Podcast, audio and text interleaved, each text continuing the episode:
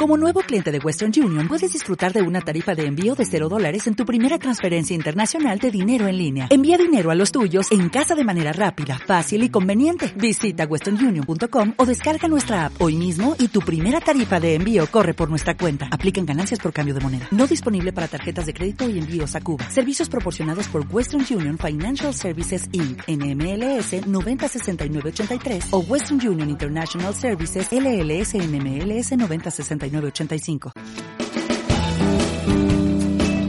TID Radio 94.0 FM. Deporte Directo.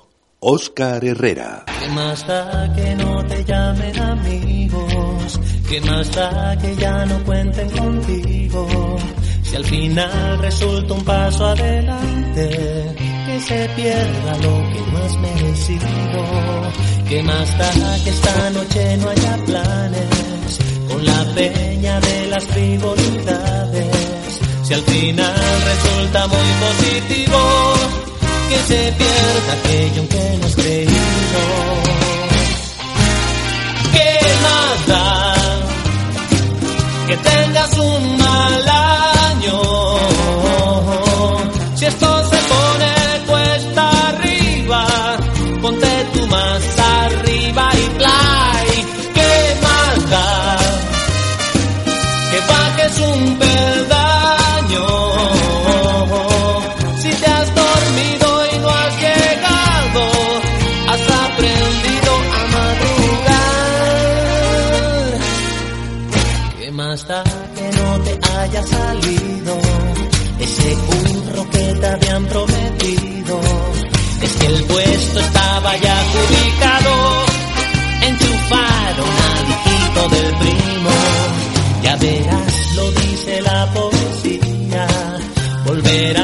Oscuras golondrinas a colgar en tu balcón esos nidos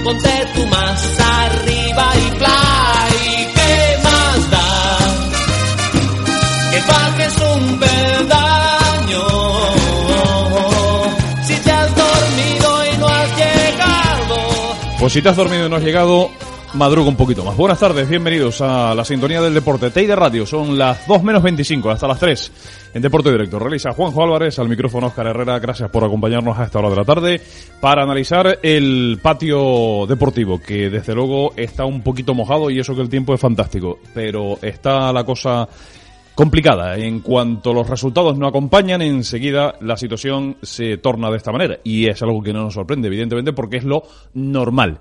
No hay que sacar las cosas de quicio. El Tenerife quedó ayer eliminado de la Copa del Rey en un partido que no fue, pues tampoco nada brillante. Vale, no ganó, tampoco perdió, empató a cero y al final lo que se denomina como la lotería de los penaltis, el punto fatídico que dicta sentencia y el Girona dejó fuera al Tenerife con dos fallos eh, de los lanzamientos del equipo de Álvaro Cervera, uno de Uli Dávila y el otro de Hugo Álvarez, que evidentemente son absolutamente irreprochables en ese sentido porque uno puede fallar, meter un penalti, cuántos jugadores han fallado penaltis y evidentemente pues está claro que tampoco es una cuestión para criticar ni mucho menos. Ahora sí, llama un poquito la atención que el Tenerife no haya ensayado previamente en sesiones de entrenamiento el lanzamiento de punto de penalti, que no lo haya por lo menos practicado.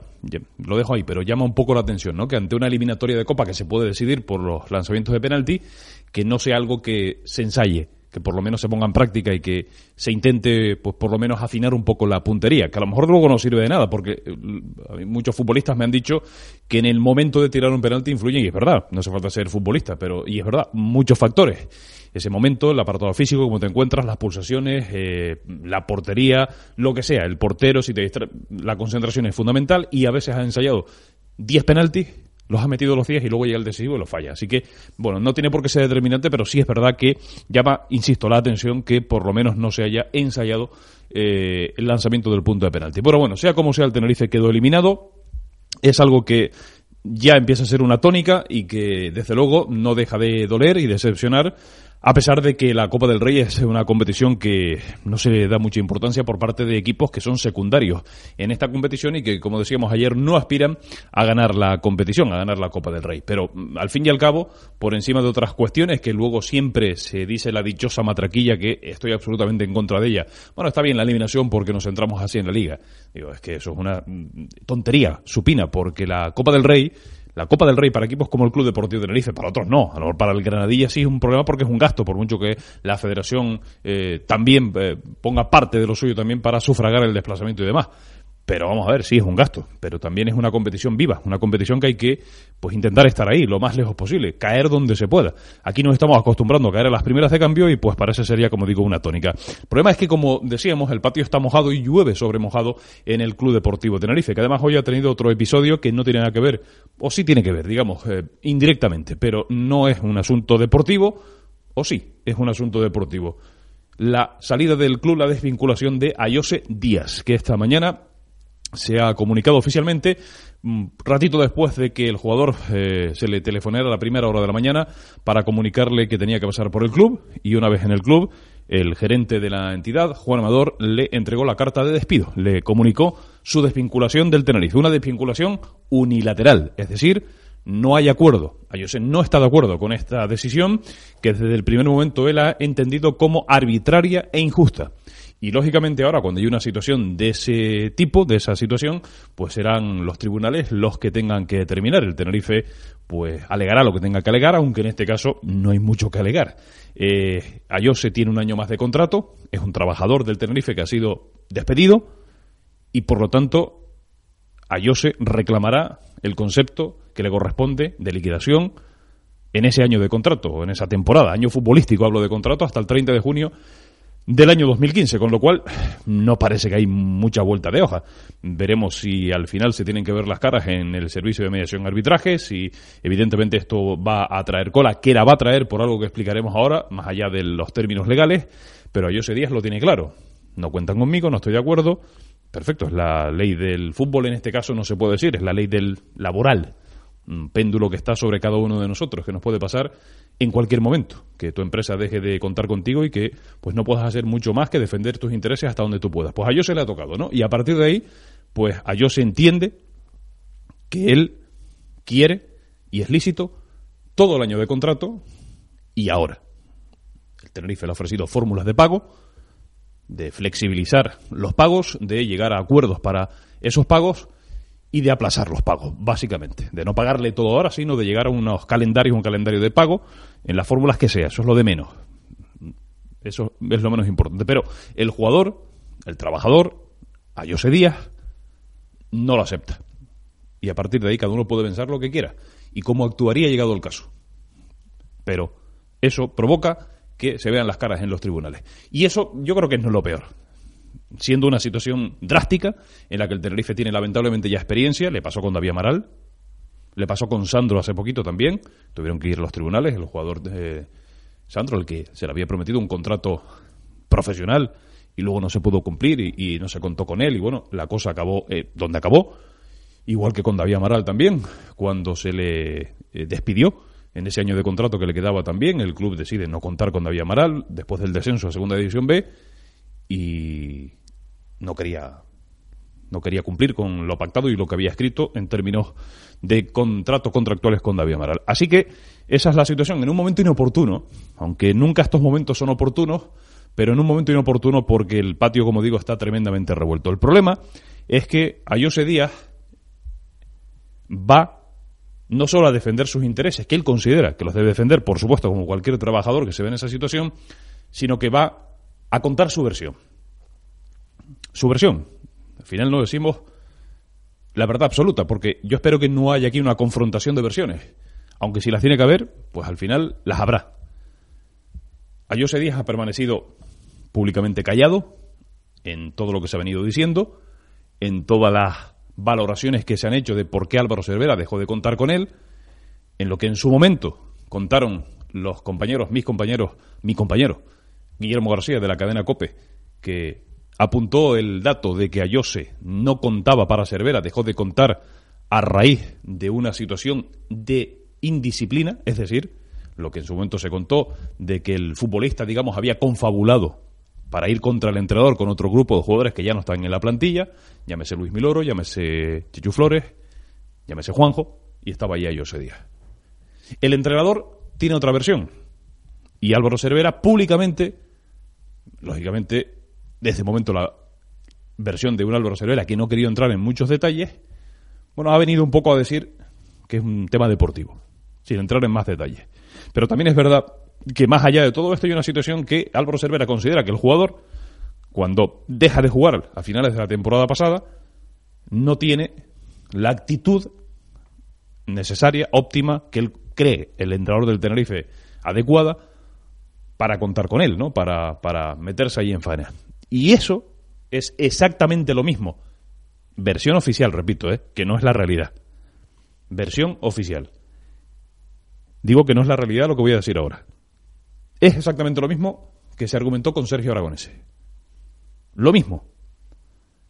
Sergio Aragonese, cuando Álvaro Cervera opta por quitarle la titularidad y poner a Roberto después de aquel partido Tenerife-Mallorca y antes de aquel Ponferradina-Tenerife, Cervera explicó en rueda de prensa que Sergio Aragonese, y lo dijo después en varias entrevistas también, y lo fue alimentando posteriormente, no había tenido el comportamiento adecuado cuando se le quiso dar un toque de atención, básicamente para que espabilara. Esa fue un poco la versión oficial, ¿no? Oye,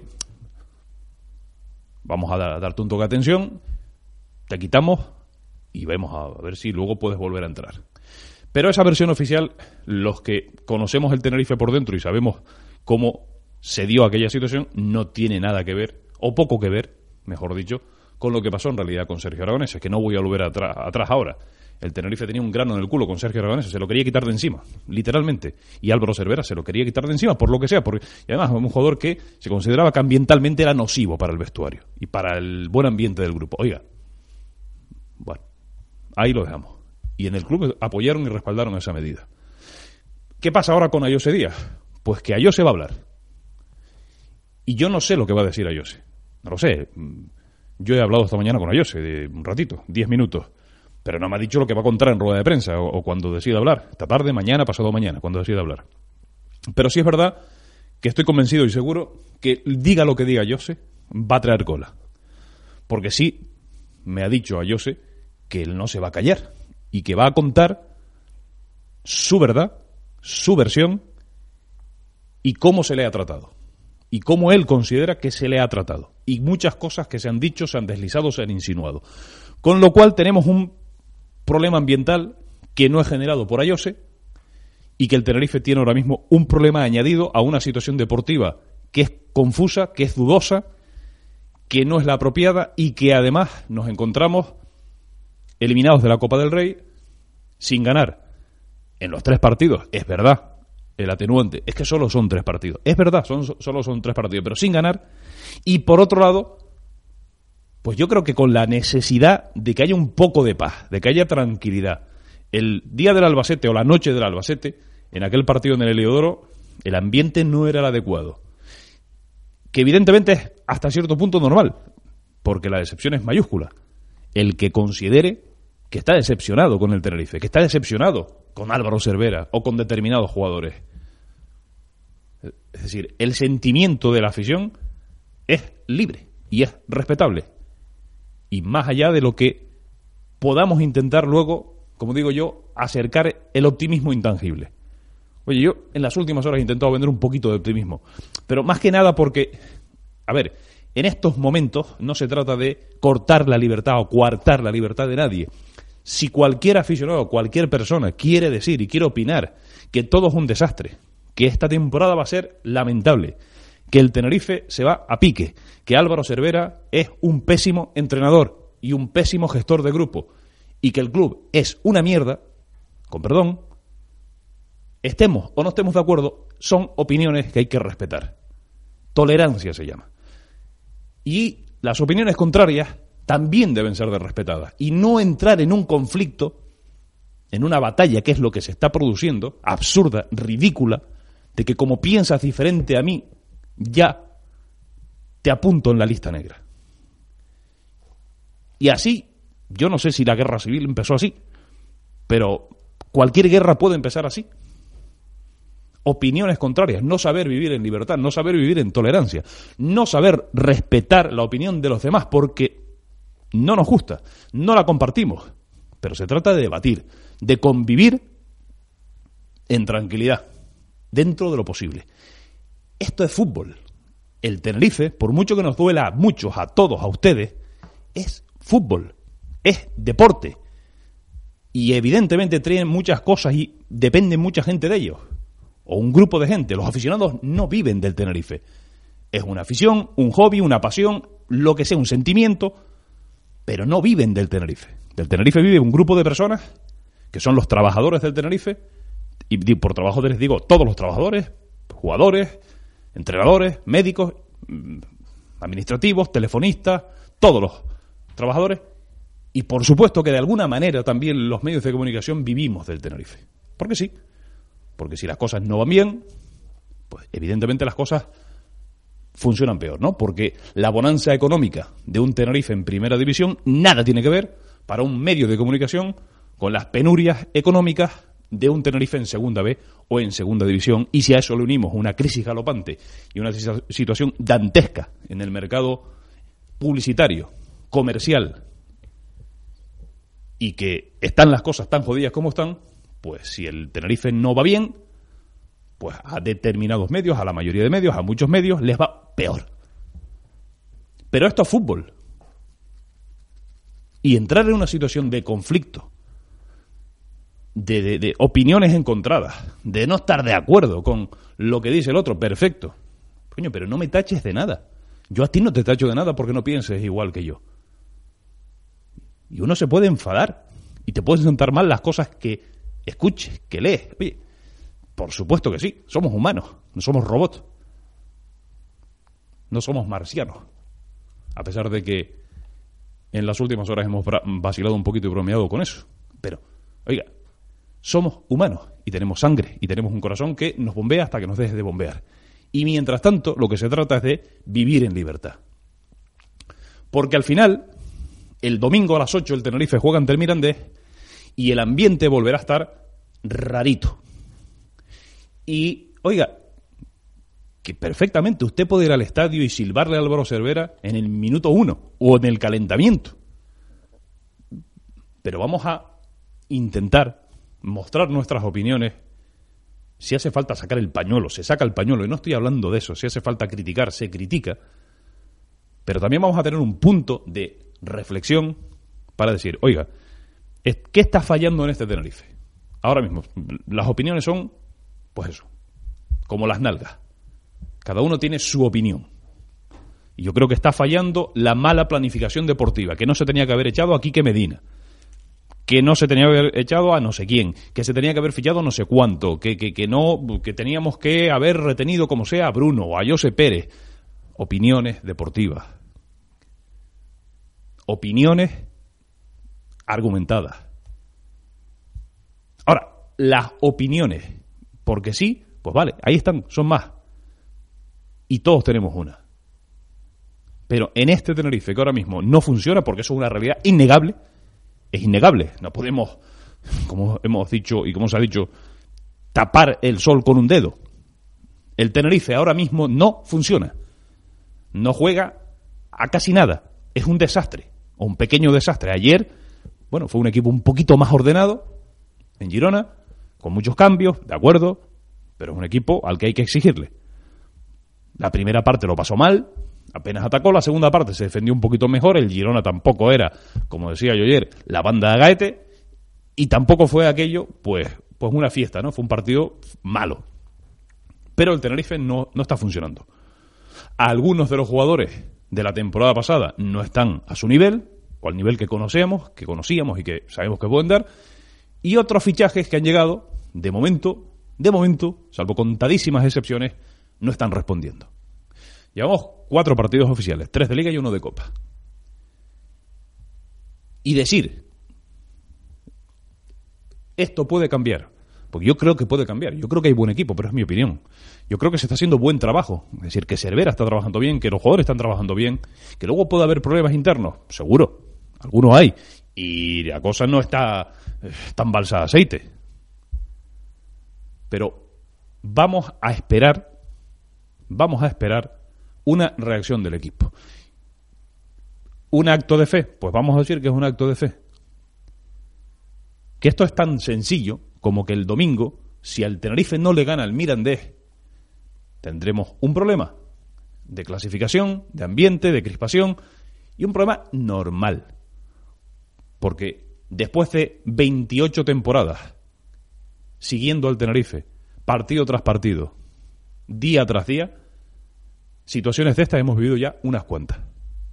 Algunas acaban bien, otras se enderezan y otras se tuercen. Y esta la verdad que no lo sé cómo va a acabar. Yo creo que el Tenerife va a ser una buena temporada. Una opinión y es una intuición. ¿En base a qué? Me preguntan. ¿En base a qué lo crees? Pues porque creo que hay buen equipo. Porque creo que a Suso no se le ha olvidado jugar al fútbol. Porque creo que Diego y Frank es un buen delantero. Porque pienso que Uli Dávila es un extraordinario jugador y que Carlos Ruiz es un gran defensa. Y que Jacobo y Roberto son dos buenos porteros, con sus virtudes y sus defectos y porque creo que Aitor San y Ricardo siguen siendo una pareja de mediocentros cojonuda. Y porque pienso que en el Tenerife hay jugadores que de momento no están apareciendo y que tienen que aparecer. Y yo sigo creyendo en Aridane. Y creo que Russo García, cuando coja el tono físico, que esperemos que lo coja pronto, ayer se le vieron algunos detalles, va a ser un buen delantero.